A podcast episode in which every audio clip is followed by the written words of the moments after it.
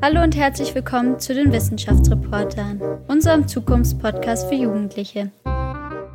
Ich bin die Clara. Und ich bin die Gabriele. Heute geht es um das Thema Future City. Wie wollen wir in Zukunft leben? Heute ist bei uns zu Gast der Balthasar. Er ist per Video zugeschaltet. Hallo Balthasar. Hallo. Du hattest das Jahr vorgeschlagen, es war deine Idee. Was fasziniert dich so an dem Thema? Also ich bin großer Back to the Future Fan und da haben die Filmemacher sich so eine Zukunftsvision für das Jahr 2015 ausgedacht, wo dann fliegende Autos und was weiß ich sonst noch rumfliegen. Und ich fand das einfach faszinierend, dass unsere Stadt nicht ewig gleich so aussehen wird, sondern halt eben sich verändern wird. Und was glaubst du, Balthasar, wohin werden sich denn unsere Städte verändern? Ich hoffe, dass unsere Städte sozialer und grüner werden. Dass zum Beispiel überhaupt keine Autos mehr in der Stadt sind, wodurch man dann einfach mehr Platz hat, einfach auf der Straße sich zu treffen zum Beispiel. Genau dieses Thema diskutieren wir auch in unserer Redaktionskonferenz. Die Wissenschaftsreporter Redaktionskonferenz. Ich bin der Balthasar. Ich bin die Caroline. Ich bin die Clara. Ich bin die Fiona. Ich bin der Tim. Ich bin die Gabriele. Japan hat da, glaube ich, schon einen Schritt in die richtige Richtung getan, indem sie Hochhäuser aus Holz bauen, die dann komplett recycelbar sind. Was denkt ihr denn, wie man denn in so eine Hightech-Zukunft kommen könnte? Also ich würde als ersten Schritt gar nicht so riesen, diese Riesenschritte machen, zum Beispiel jetzt direkt anfangen, Hochhäuser aus Holz zu bauen, sondern erstmal klein anfangen, sich rantasten was wäre so ein erster kleiner Schritt? Zum Beispiel Kopenhagen hat es ja auch richtig gut gemacht. Die haben sich erstmal mit kleinen Schritten dran getastet. Kopenhagen, das ist die erste Stadt, die im Jahr 2025 klimaneutral werden will. Kopenhagen soll jährlich 400.000 Tonnen Müll verbrennen und diese Energie, die dabei entsteht, auch nutzen. Du hast ja vorhin erste kleine Schritte erwähnt. Wäre das dann sowas wie mehr Fahrradspuren insgesamt? Schau, dann ist es mir wirklich wichtig, dass wir uns nicht auf den Begriff Smart City fokussieren, also dass wir technisch und digitalisiert sind, sondern eben auch, dass wir die Nachhaltigkeit fördern. Dabei ist es dann wichtig, dass wir eben auch die Fahrradwege möglicherweise als ersten Schritt ausbauen, damit wir die Möglichkeit haben, uns auch klimaneutral fortzubewegen.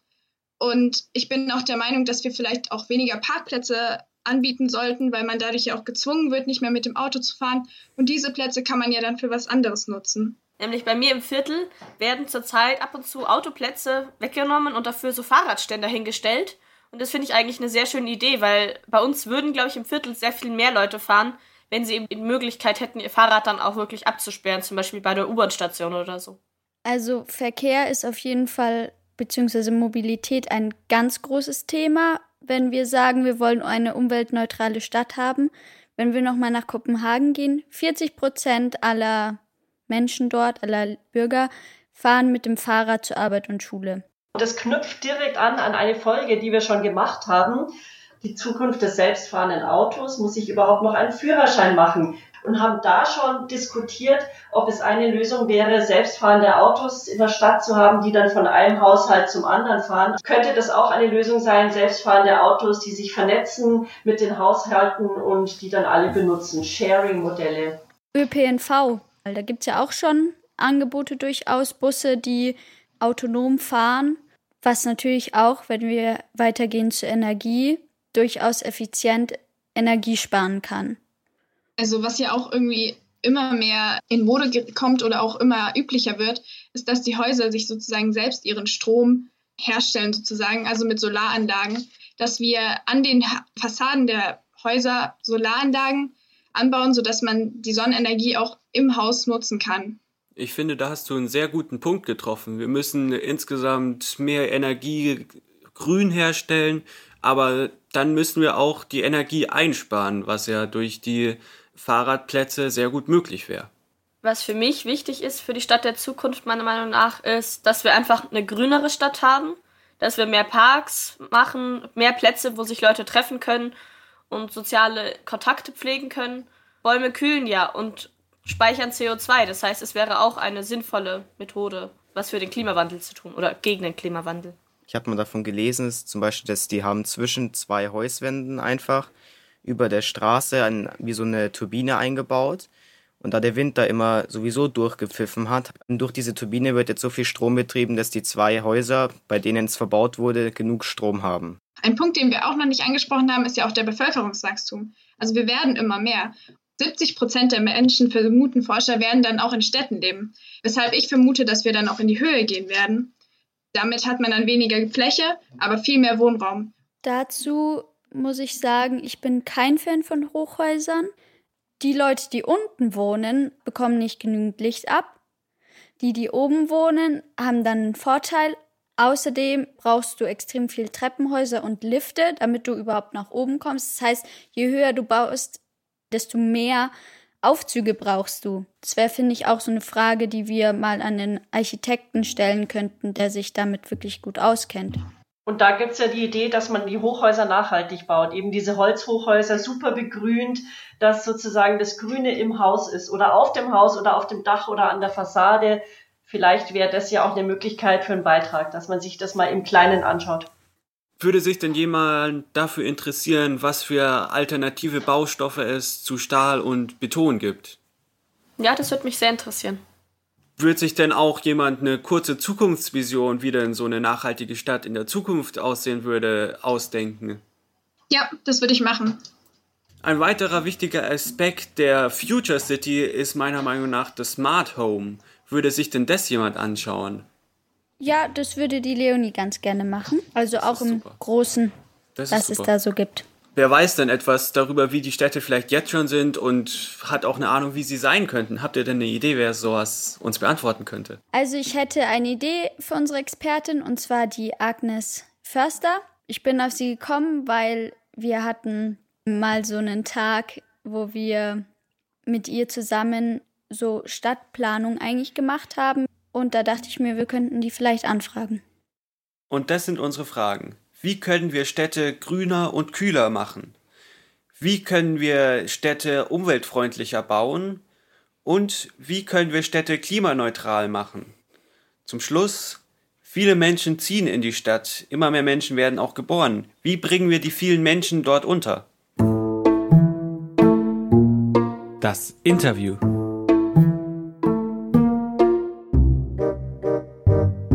Mit Agnes Förster treffen wir uns digital. Sie arbeitet als Architektin und Professorin für Planungstheorie und Stadtentwicklung an der Universität in Aachen. Hallo Agnes, wie ist denn da so dein Alltag? Es klingt sehr vielfältig. Ich pendel ja zwischen Aachen und München und natürlich kenne ich die Geschichte in München, da, wo man sehr lange eigentlich über die wachsende Stadt gesprochen hat und auch unter dem Stadtwachstum ganz schön leidet. Ja, und das sind eigentlich zwei sehr schöne Pole, die durchaus sehr unterschiedlich sind, zwischen denen ich mich bewege. Es gibt ja so Prognosen, dass sich die Zukunft der Menschen in den Städten abspielen wird. Drei Viertel der Menschen, so lauten die Prognosen, werden in Städten leben. Hältst du dieses Szenario für realistisch? Das ist ziemlich realistisch und ist ja eigentlich eine Entwicklung, die sich eben in verschiedenen Kontinenten schon abgespielt hat. Also diese Zahl ist ja eine globale Zahl, die sich also dann auf die Totalität der Weltbevölkerung bezieht. Aber in Westeuropa und in Nordamerika ist ja diese Form, dieser Grad der Verstädterung schon erreicht. Das heißt, dieser Prozess, ähm, wenn man sagt, von heute bis in diese Zukunft, die noch viel städtischer ist, dann reden wir von Veränderungen, vor allem beispielsweise in Afrika, wo diese Verstädterung stattfindet oder noch in Teilen von Asien oder vielleicht auch in Südamerika. Und insofern ändert es erstmal an unserer Situation, in unserem Verhältnis von Stadt und Land noch nicht so viel, wie wir sie jetzt in Mitteleuropa kennen. Der Klimawandel, ein sehr großes Thema auch meiner Generation. Da wird es in den Städten einfach immer wärmer. Und da gibt es einige Überlegungen, wie man die Stadt kühlen könnte, zum Beispiel einfach durch mehr Grünflächen. Was denkst du, können wir noch tun? Es ist sehr, sehr komplex, weil es eigentlich um ganz viele Oberflächen geht, die wir in den Städten haben, die dann horizontal, vertikal und schräg sein können, also auf Dächern, an vertikalen Hauswänden und auf der Straße. Man muss eben total viele Hebel in Gang setzen und diese Oberflächen gehören aber nicht alle einem Eigentümer. Jetzt zum Beispiel sind nicht alle städtisch, sondern sind auch ganz viele Einzeleigentümer. Das ist total schwierig, einen großen Umbau hinzubekommen. Und es dauert auch sehr, sehr lange. Das bedeutet, meines Erachtens, dass gerade die öffentliche Hand, also gerade die städtischen Flächen, eine wichtige Rolle spielen können. Wenn man das aber zu Ende denkt, wenn man nichts tut oder nicht genug tut, dann werden wir Situationen erleben, wo es ganz große auch äh, Benachteiligungen gibt in Räumen, auch Ungleichheiten. Und wenn man kein Geld hat, dann muss man da wohnen bleiben, wo es dann eben überhitzt ist. Was könnte man denn da machen? Wir haben hier vor dem Haus Parkplätze und die wurden weggemacht und stattdessen werden Bäume gepflanzt. Wäre das so ein Weg? Die Summe solcher Maßnahmen ist super. Also mehr Bäume, mehr Biomasse, dreidimensionales Grün, Fassadenbegrünungen, Entsiegelung von Parkplätzen, Verschmälerung von Fahrbahnen, Verbreiterung von Bepflanzungsmöglichkeiten, die dann vielleicht auch äh, für die für die Fortbewegung angenehm sind. Eigentlich brauchen wir beschattete Radwege, also auch diese Frage der Behaglichkeit im öffentlichen Raum, dass wir uns auch aufhalten können, äh, unterwegs sind, auch in der Hitze, zu Fuß, mit dem Rad. Also da gibt es schon viel, viele Möglichkeiten. Caroline wollte wissen, inwieweit Holz ein geeignetes Baumaterial ist. Sie hat sich mit Herrn Professor Kaufmann von der TU München unterhalten. Er ist Architekt und Professor für Holzbau. Wieso entwerfen und bauen Sie ausgerechnet Holzhäuser? Holz ist auf der einen Seite ein sehr altes Baumaterial, mit dem wir jahrhundertelange Erfahrung haben. Das motiviert mich auf der einen Seite. Und auf der anderen Seite motiviert mich natürlich ganz klar, dass es sich hier um einen nachwachsenden Rohstoff handelt. Und in der heutigen Diskussion, wo es darum geht, Ressourcen zu sparen, Ressourcen zu schonen, Energie zu sparen beim Bauwesen, dann ist, ist dieses Material natürlich naheliegend. Und muss es danach noch behandelt werden? Die Haltbarkeit des Holzes ist gewährleistet durch die Trocknung und dadurch ist dieses Material nicht mehr anfällig auf Insekten, Fäulnis und so weiter. Und wieso werden nicht nur noch Holzhäuser gebaut?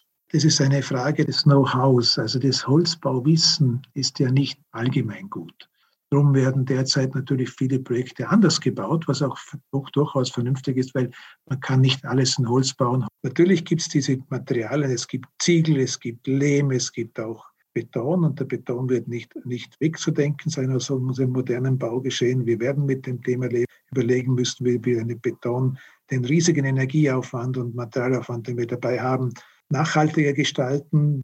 Also es wird die Vielfalt bleiben. Es ist auch Stahl ein Material, das ich durchaus verwenden kann im Bau. Es braucht zwar sehr viel Energie, um Stahl zu erzeugen, aber die Recyclingfähigkeit ist sehr hoch und deswegen ist es auch durchaus vernünftig, mit Stahl zu bauen, wenn ich dafür sorge, dass der Stahl auch rückbaubar ist oder wiedergewonnen werden kann.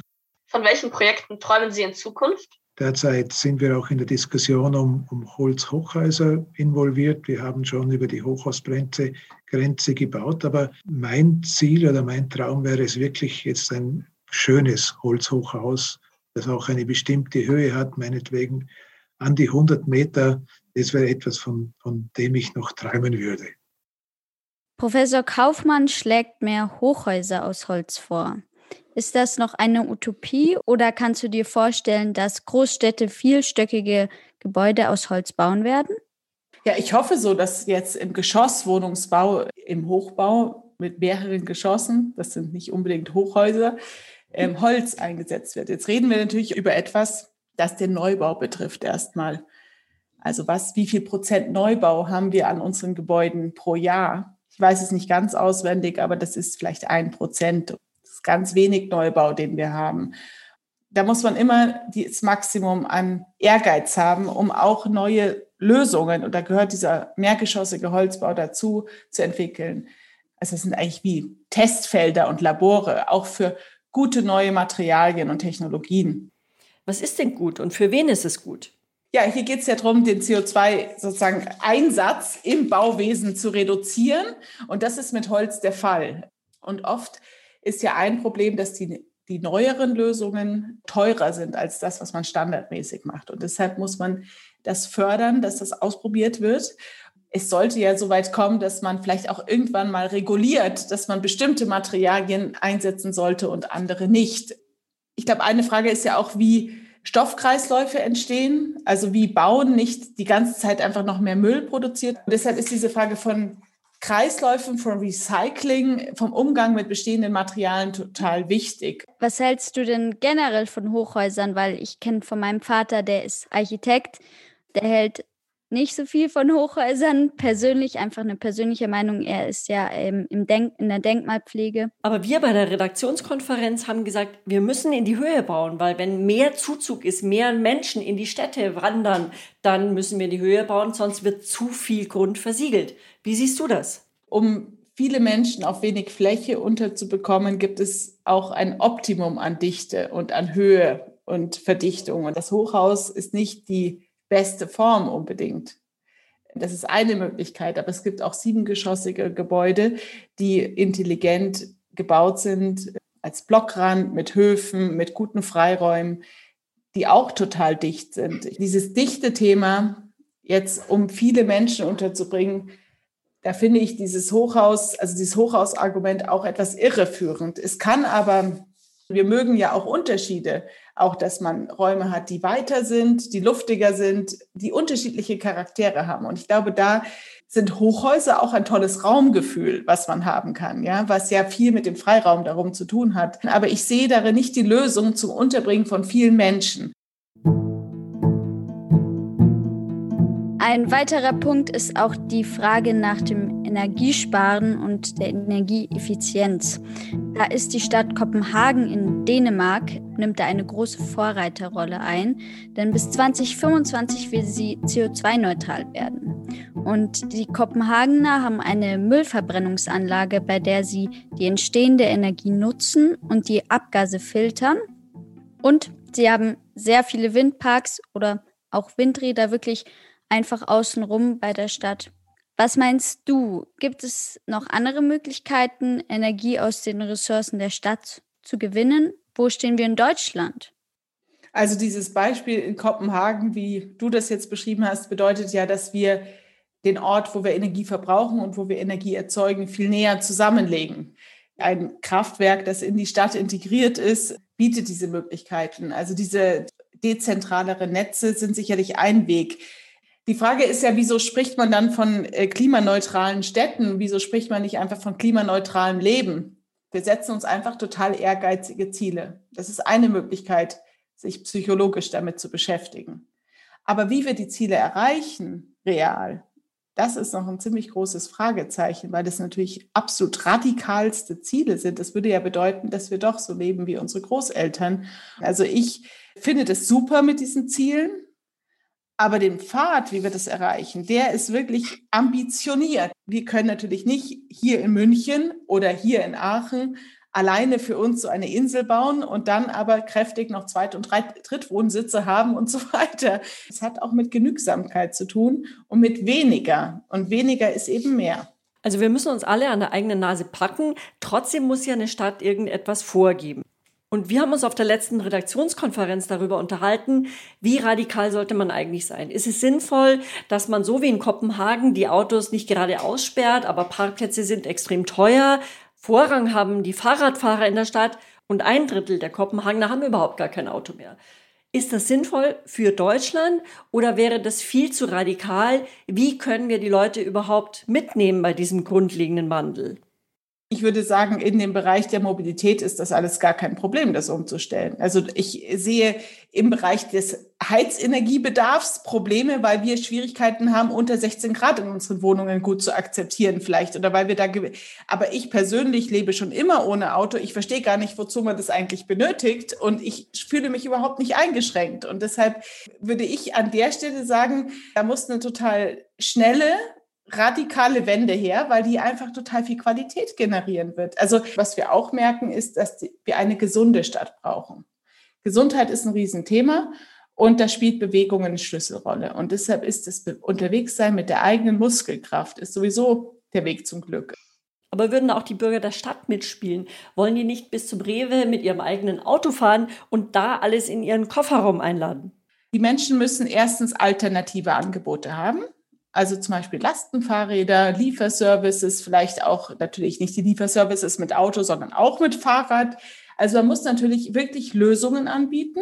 Und ich finde, man muss auch zeigen, dass dann neue Qualitäten wirklich entstehen vor der eigenen Haustür. Wieso nicht jedem Hausgemeinschaft ein Parklet als Freiluftwohnzimmer?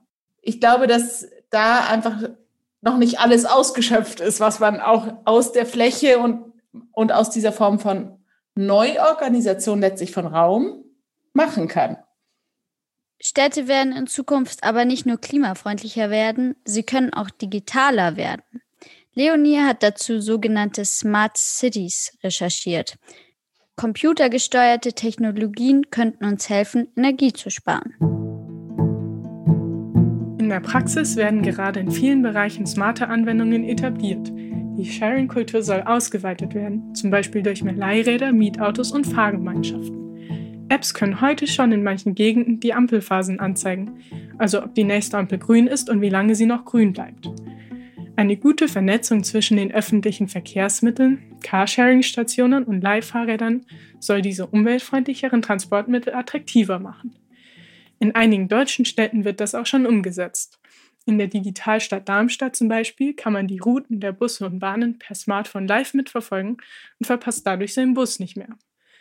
In Darmstadt sind sogar die Mülltonnen schon intelligent. Wenn die Tonne voll ist, schlägt ein Sensor Alarm. Das Signal kommt bei der Stadtverwaltung an und die Müllmänner leeren die Tonne. So können hohe Kosten und unnötige Umwege bei der Müllentsorgung gespart werden. Eine weitere Technik hat mich besonders beeindruckt, die Building Twins. Building Twins sind digitale Kopien, sogenannte Zwillinge von echten Gebäuden. Sie können beim Planen und Verbessern der Gebäude helfen, genauso wie bei der Erhöhung der Energieeffizienz. Mit Hilfe bestimmter Sensoren kann man Daten zur Leistung des Gebäudes erheben und wenn nötig schnell nachbessern. Ich finde es einfach faszinierend, von echten Häusern digitale Kopien zu haben, die sogar mit den richtigen Gebäuden interagieren können. Diese Idee der smarten Stadt oder Smart City die erfordert auf jeden Fall ein Gesamtkonzept meines Erachtens. Und es ist nicht eine Einzellösung und auch keine smarte Mülltonne, die jetzt irgendwie eine total neue Lebensqualität schafft.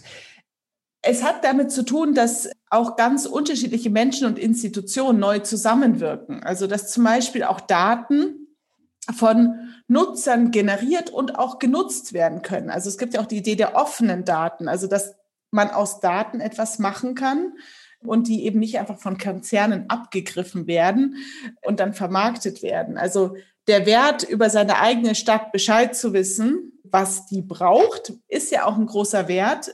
Und deshalb forschen wir zum Beispiel auch zu zivilgesellschaftlichen Akteuren, also zu Bürgerinnen und Bürgern und Menschen, die nicht kommerziell auch digitale Lösungen entwickeln, weil das ist jetzt, glaube ich, auch ein großes Thema Engagement in der Stadt. Und da, glaube ich, spielt Technologie schon eine wichtige Rolle. Die ermöglicht uns auch sehr viel.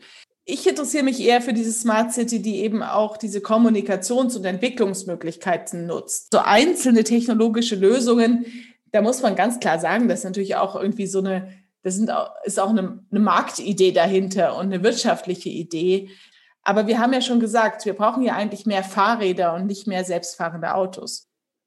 Ich persönlich habe eine ganz radikale Forderung bezüglich Mobilität und ich sehe da auch sehr viel Möglichkeit, die Bürger dazu ein bisschen mehr Klimaneutralität zu erziehen. Tatsächlich sehe ich da schon ein Potenzial. Und zwar fordere ich alle Autos raus aus der Stadt. Glaubst du, das ist sinnvoll, da so radikal ranzugehen oder sollte man da sich was anderes überlegen? Also es hat auf jeden Fall eine ziemlich große Sympathie von meiner Seite. Ich glaube schon, dass es manchmal so einen radikalen Wandel braucht. Ein totales Verbot ist, glaube ich, echt schwer durchzusetzen. Und es gibt da eine Reihe von Diskussionen, wie man das regulieren kann, wie man das auch bepreisen kann, wie das teuer werden kann, dass man in die Stadt hineinfährt. Oder ich glaube ja, dass das alles Lebensqualität ist, wenn man das so spüren kann. Und dass diese synthetischen Lösungen im beheizten Auto irgendwo hinzudüsen in so eine Art Landschaftsverbrauchsinfrastruktur, so empfinde ich die Autobahn um München herum. Das ist einfach nur so ein Verbrauch. Insofern wäre ich auf jeden Fall gerne Bewohnerin in dieser Stadt. Ich melde mich da schon mal an und das zeigt uns auch so ein Dilemma in diesem Umgang auch mit dem, was sich der oder die Bürgerin wünscht. Es ist eben auch viel so vermutete Lage ich hoffe ja sehr auf die nächste Generation oder die Generation, mit der wir jetzt im Gespräch sind, weil ich glaube, dass da halt auch ganz viele neue Ideen entstehen. Und ich glaube, es gibt eine totale Betonung auch einfach der zwischenmenschlichen Qualitäten, um die es eigentlich geht. Du hast ja schon die nächste Generation angesprochen. Fiona hat sich ihre Stadt der Zukunft erträumt. Ich laufe hier gerade durch die Stadt. Wenn ich mir so überlege, wie unsere Städte vor einigen Jahren aussahen, Wahnsinn, wie viel sich verändert hat. Vor mir sehe ich eine Mischung aus Hochhäusern und Blockhäusern. Wo vor kurzem noch das graue Kiesdach und die Betonwände die Sonne reflektierten, wuchern Kräuter, ganze Baumlandschaften und Hängepflanzen. An den Wänden der Hochhäuser sind Solarzellen angebracht, damit die Bewohner die Sonnenenergie auch nutzen können. In vielen Städten ist das Fahrrad mittlerweile Transportmittel Nummer eins. Wir sind von der Vorstellung abgewichen, dass jeder sein eigenes Auto braucht weshalb auch die Parkplätze nicht mehr benötigt wurden. Jetzt stehen hier üppige Fahrradparkplätze und es sprießt nur so vor Bäumen und Wiesen, die angenehm Schatten spenden. Und unsere Fahrradwege sind so breit, wie sie noch nie waren. Und falls man doch irgendwann mal ein Auto benötigt, hat man die Möglichkeit, ein Taxi zu nehmen. Rechts neben dem Hochhaus steht eine Taxiladestation, wo man sich ein Taxi nehmen kann. Und die Taxis selber wieder zur nächsten Ladestation zurückfahren, nachdem sie gebraucht wurden. Seitdem man vor einigen Jahren angefangen hat, Gebäude aus Holz zu bauen, ist es in den Städten viel kühler geworden. Das Grün, das man überall in der Stadt und an den Wänden sieht, die besondere Pflege der Parks und das gesellschaftliche Miteinander. Es macht wirklich glücklich, hier zu leben. Ja, Fionas Zukunftsstadt ist ja vor allem grün. Es hat sich auch die Einstellung der Menschen verändert. Statt als einzelner Stadtbewohner fühlen wir uns jetzt als große Stadt-Community. Glaubst du, wir könnten in der Zukunft auch ein ganz anderes Szenario haben, wie dass wir alle so in fliegenden kleinen UFOs leben. Da wohnen wir und in denen bewegen wir uns auch fort. Möglicherweise arbeiten wir da auch. Oder glaubst du, das wird überhaupt nicht stattfinden, weil der Klimawandel kommt? Ich glaube, dass wir hier in Mitteleuropa mit diesem Klimawandel schon einen Umgang finden werden. Deshalb glaube ich, geht es darum, dass wir Räume entwickeln, in denen wir als Menschen in einem guten Austausch sind und wo wir auch was bewirken. Und so wie sich neue Unternehmen herausstellen, die ganz neue Arbeitsweisen haben, ganz wenig hierarchisch sind, wo Menschen auch Teilhaber sind von diesen Unternehmen, so sollten Menschen auch in ihrer Stadt etwas bewirken können und auch eine Qualität zurückbekommen. Ja, vielen Dank, Agnes. Es war ein ganz spannendes Thema. Ich will wissen, wie ich in Zukunft leben werde. Ich will auch in der Stadt leben, weiß ich jetzt schon. Nein. Ja, Dankeschön. Seid ihr der Meinung, dass die Agnes all unsere Fragen beantwortet hat? Also ja, ich finde schon, dass die Agnes unsere Fragen beantwortet hat. Es waren ja sehr viele Fragen und es ist ein sehr weites Thema. Ich finde es auch faszinierend, dass es so viele verschiedene Meinungen und Ideen gibt. Ein wichtiger Punkt war der Agnes noch mehr Bürgerbeteiligung in der Stadt. Wie denkt ihr denn, kann denn so eine Bürgerbeteiligung aussehen? Also der erste Punkt wäre ja erstmal das Bewusstsein zu schaffen und vielleicht auch wenn es 0815 klingt, aber wieder mit dem Fahrrad ein bisschen mehr und seine Freunde vielleicht auch mit rausnehmen, dann kommt es ja auch irgendwie schon von selber, dass man sich dann immer mehr dafür interessiert und immer weiter dort reingeht in das Thema. Und ein weiterer wichtiger Punkt bei der Bürgerbeteiligung sind ja die Möglichkeiten, die man den Bewohnern dann gibt. Deswegen ist es auch noch wichtig, dass die Stadt einen umweltfreundlichen Lebensstil möglichst einfach macht für die Bürger. Ein Vorschlag von mir beziehungsweise eine Forderung auch an die Politik, Räume zu schaffen, wo man sich mit dem Stadtrat austauschen kann, mehr Bürgerbeteiligung einfach auch, wo man wirklich konkrete Konzepte vorschlagen kann, wo ich jetzt vorschlagen kann, ja, in meinem Viertel hier hätte ich gerne in der Deiserstraße einen Pop-up-Radweg. Wie radikal soll man denn dabei vorgehen? Man kann ja auch keine Einstellungsänderungen erzwingen. Das heißt, es muss Schritt für Schritt gehen. Wenn wir das radikal machen, dann werden wir nur unzufrieden. Die Fahrradwege zum Beispiel ausbauen als ersten Schritt. Aber ich persönlich finde, dass man dabei trotzdem nicht die Dringlichkeit des ganzen Problems außer Acht lassen sollte, weil gerade Klimaneutralität wäre ein Punkt, den man möglichst bald braucht. Und die Frage ist, ob man dann überhaupt oder wie viel Zeit man überhaupt dann für so einen schrittweisen Wechsel hat und ob es nicht so dringend ist, dass man auch mal radikal umschwingen müsste. Also ich bin da ganz bei der Leonie. Ich meine, die Agnes hat es ja auch gesagt, wir haben sehr ambitionierte Ziele im Pariser Klimaabkommen und ich glaube eben auch, dass es schon viele Menschen gibt, die dieses Umweltbewusstsein haben. Ich finde, es muss radikaler sein. Das waren die Wissenschaftsreporter, unser Zukunftspodcast für Jugendliche. Zu eurem Feedback auf unsere letzte Folge zum Thema Was sind eigentlich schwarze Löcher? Unser Techniker Robin hat uns geschrieben, sehr interessanter Gesprächspartner. Auch die ethischen und spirituellen Impulse fand ich toll. Und ein anderer Hörer fand es cool, dass wir so nah am Nobelpreis dran waren. This is Stockholm. Wir freuen uns, wenn ihr uns schreibt, was euch bei dieser Folge gefallen und was euch nicht gefallen hat. Und wir freuen uns, wenn ihr beim nächsten Mal wieder dabei seid. Wir sprechen über das Turboorgan, was das Lernen mit dem Gehirn macht.